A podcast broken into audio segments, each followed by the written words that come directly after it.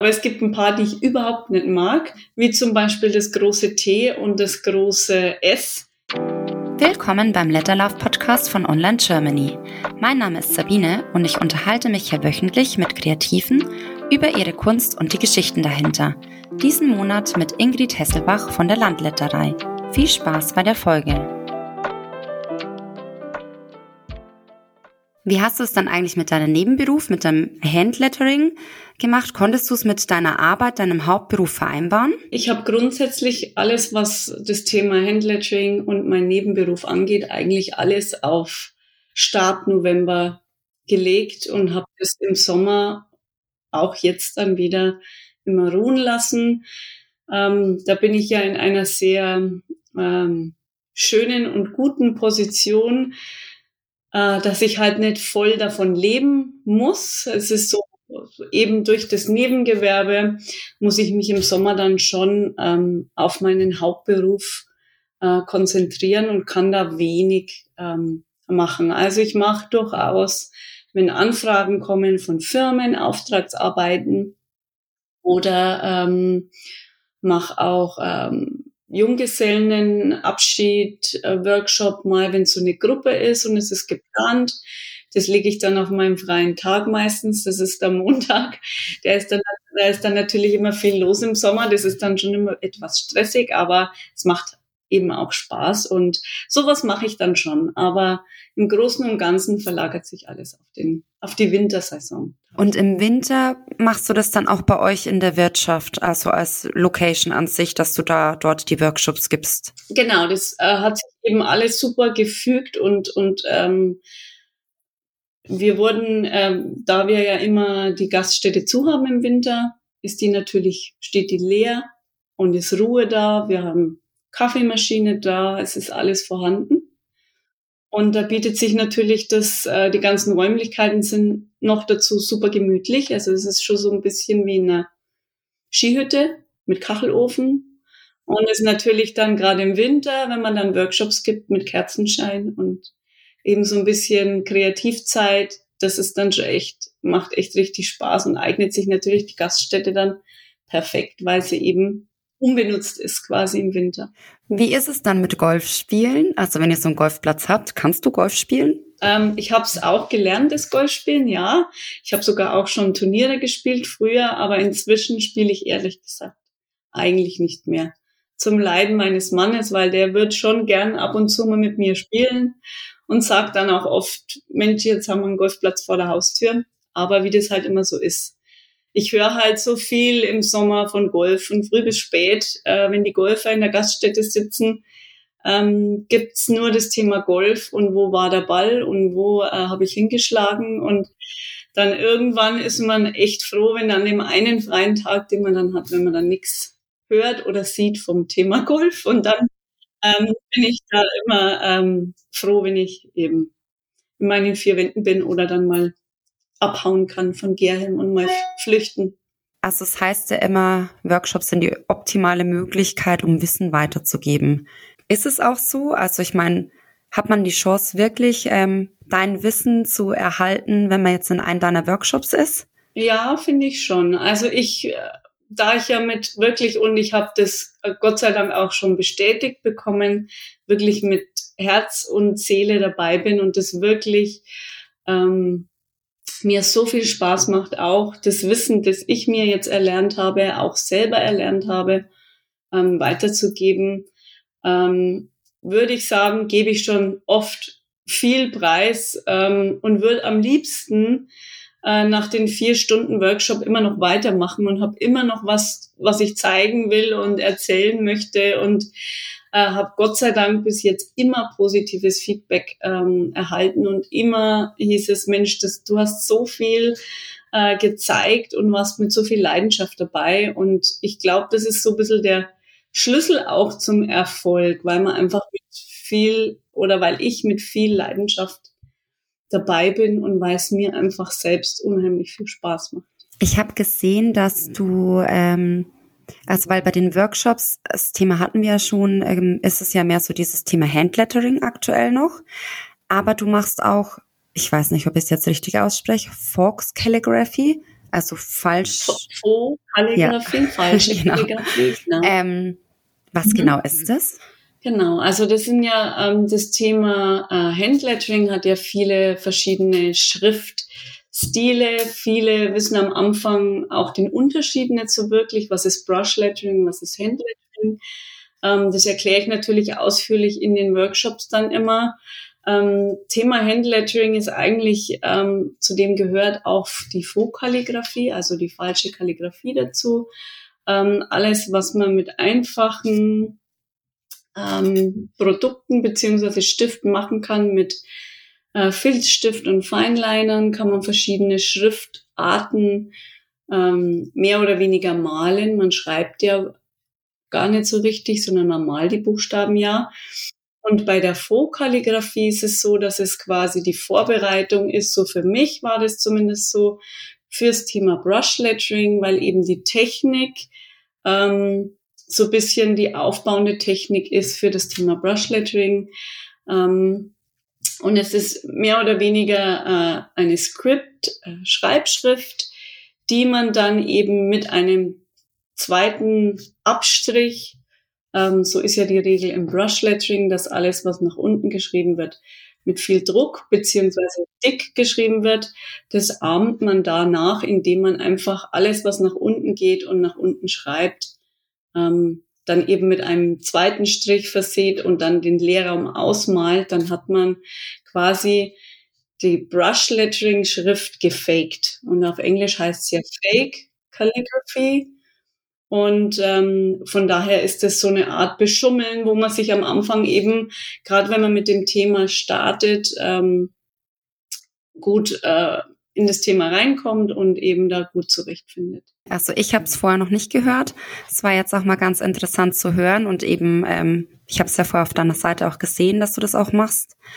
Und ähm, Gibt es einen Lieblingsbuchstaben, den du irgendwie zeichnest, egal ob jetzt im Handlettering oder in diesen ähm, Calligraphy? Also Lieblings, es gibt viele Buchstaben, die ich nicht mag, oder viele stimmt nicht, aber es gibt ein paar, die ich überhaupt nicht mag.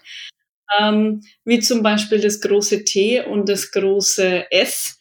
Das sind so meine Buchstaben, die mag ich nicht so gern, aber welchen Buchstaben ich eigentlich super gern mag, ist das große M oder auch das kleine M. Äh, mit dem kann man einfach viel äh, machen. Also das kann man auf viele verschiedene Art und Weisen schreiben. Man kann es ein bisschen geschwungen, man kann es äh, schön verschnörkeln, man kann ähm, eben viel aus diesen Buchstaben machen. Deswegen mag ich das große M und das kleine M sehr, sehr gern. Vielleicht kannst du unseren Hörern auch noch so ein Geheimnis verraten, was überhaupt einen schönen Buchstaben zu einem schönen Buchstaben macht oder für dich jetzt. Also dieses Geschwungene beim M zum Beispiel. Genau, also ich finde auch, ähm, wie die Andrea als letzte Woche, beziehungsweise vor einem Monat ja schon gesagt hat, dass das so bisschen die Gleichmäßigkeit natürlich äh, in den Buchstaben, also das heißt, ähm, dass sie von der Höhe her, von der Schrifthöhe her gleich sind, dass sie im gleichen Stil sind. Und äh, finde es auch super wichtig und man sieht es auch an den Buchstaben, dass man einfach ähm, entspannt und mit Freude äh, schreibt oder auch die Buchstaben gestaltet. Und ansonsten, ja, ist schwierig. Also ich finde, man muss einfach nur ähm, ja, so bisschen sich fallen lassen auch und entspannt ähm, sich dem Buchstaben hingeben. Und ähm, dann finde ich, bekommt man schon schöne Buchstaben hin. Und das Schöne ist halt, dass die wirklich so variieren von ähm, Künstler zu Künstler. Und ähm, dass man auch bei vielen Künstlern sofort sieht, dass das diejenigen sind. Also, äh, dass man da auch, obwohl es ja da Techniken gibt, dass man da auch so die, den gewissen Stil und die Handschrift von jedem Künstler raus ähm, sehen kann. Das finde ich ähm, ja schon cool. Also jemand Außenstehendes würde genau erkennen, das ist der Stil von der Ingrid, das ist definitiv von der Ingrid gelettert. Also was, was wäre das, was aus deinen Kunstwerken heraus dich herausheben würde, wo man weiß, okay, das ist von dir? Ja, also ich, ich sehe es oder lese es oft unter meinen Postings. Wenn ich ähm, ein Lettering poste, dann ähm, kriege ich halt oft das Feedback, dass man halt, dass die Leute sagen, man erkennt sofort, dass das von dir ist, weil, ähm, weil man eben auch den Schriftstil erkennt. Äh, ich bin auch jemand, ich mixe super gerne verschiedene Schriftarten. Also ich äh, Druckbuchstaben, kleine und große, ähm, geschwungene und ähm, mische da gern so bisschen auch, wenn ich einen Spruchletter, so gern so bisschen durch. Ähm, mach gern Banner, mal gern Banner und so ein bisschen Schmuckelemente dazu. Und ich glaube, dass das, äh, das zeichnet mich schon so ein bisschen aus. Also da erkennt man schon so ein bisschen meinen Stil. Und wenn man meine Letterings ansieht, dann sind die alle schon ähnlich aufgebaut, logischerweise, weil, weil es halt mein Stil ist. Aber ich glaube, daran erkennt man meinen Stil ganz gut. An den verschiedenen Schriftstilen. Ich weiß ja, dass du auch eine Tochter hast. Genau, Marie, meine Tochter, die ist zehn.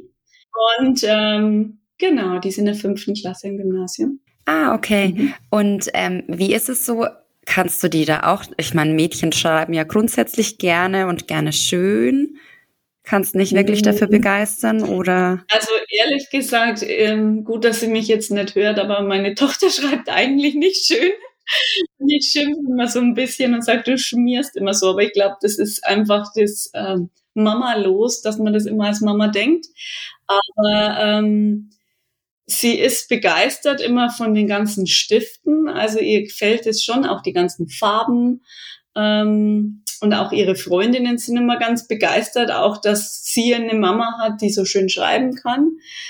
Aber ähm, Marie ist eher so der praktische Mensch, die ist nicht so der Schreibtyp. Also sie kann ähm, eher malen, also sie hat auch in Kunst eine Eins und ist auch künstlerisch meiner Meinung nach begabt. Aber was das Schreiben angeht, ist sie, glaube ich, eher faul und ist da nicht so mit Begeisterung dabei, wie es ich war, weil ich war eigentlich, ähm, ich habe immer verschiedene Schriftarten ausprobiert, als ich in der Schule war. Also ich habe, glaube ich, kein Jahr dabei, wo ich geschrieben habe im gleichen Stil wie im Jahr davor. Ich habe immer so ein bisschen die Schriftarten geändert und äh, die Schwünge. Dann habe ich mal Druckschrift also es hat sich schon irgendwie so rauskristallisiert, dass ich ähm, gern mit Buchstaben so ein bisschen variiere. Das macht meine Tochter jetzt nicht. Also die, da ist schon oft so, dass ich sage, oh, das kann ich jetzt fast nicht lesen. naja, immerhin ist sie dann in Kunst gut und kann zeichnen. Das hat sie dann von genau. mir. Auf jeden Fall. Ähm, du hast ja auch gerade gesagt, dass du als Kind schon so warst, dass du verschiedene Schriftarten immer wieder ausprobiert hast und so. Und Wahrscheinlich kommt es dann auch daher, dass du in deiner Kunst diesen Stil hast, vielleicht, dass du unterschiedliche Schrift oder ja, Schriftzüge oder Buchstaben zeichnest in verschiedenen Schriftzügen? Also ich denke allgemein, also ich war schon immer so, ähm, ich würde jetzt nicht behaupten, Kunst begeistert, weil für mich ist Kunst trotzdem nochmal was anderes wie jetzt das Thema Schrift und Handlettering. Ich bin auch nicht kunstaffin, also dass ich mir in Kunstmuseen gehe, das ist für mich so die Kunst. Ähm, aber ich war schon immer kreativ, so würde ich es jetzt nennen. Ich habe schon immer kreative Dinge gemacht. Ich habe schon immer was selber gebaut, als ich jünger war. Ich habe ähm, vorm Handlettering, als ich äh, da gestartet bin, habe ich Scrapbook weiß nicht, ob dir das was sagt. Das ist auch so, kommt auch aus Amerika, so Fotogestaltung, Fotoalben gestalten mit verschiedenen ähm, Labeln und, und, und Stempeln und so weiter.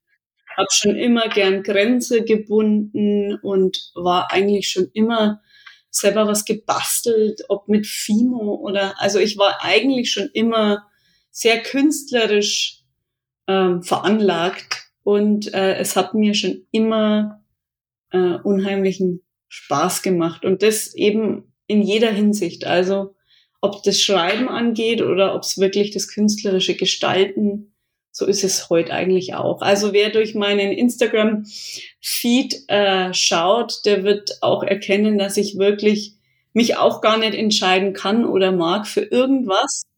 Äh, viele legen sich da fest und sagen, okay, ich mache jetzt wirklich nur DIY, ich mache wirklich nur mh, hm, Handlettering. Und bei mir ist es eben so, bei mir ist alles dabei.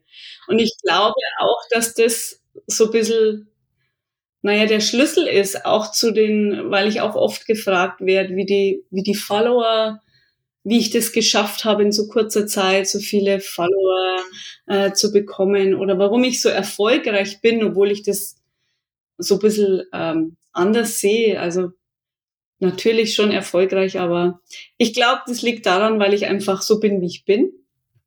Und weil ich ähm, so viel verschiedene Dinge ausprobiere und da gern eben alle teilhaben lasse und ähm, weil es eben so vielfältig ist und so bunt. Es ist nicht ähm, eine bestimmte Schiene, sondern es wird mal gestickt und dann wird wieder gelettert und dann ist es einfach mal so querbeet.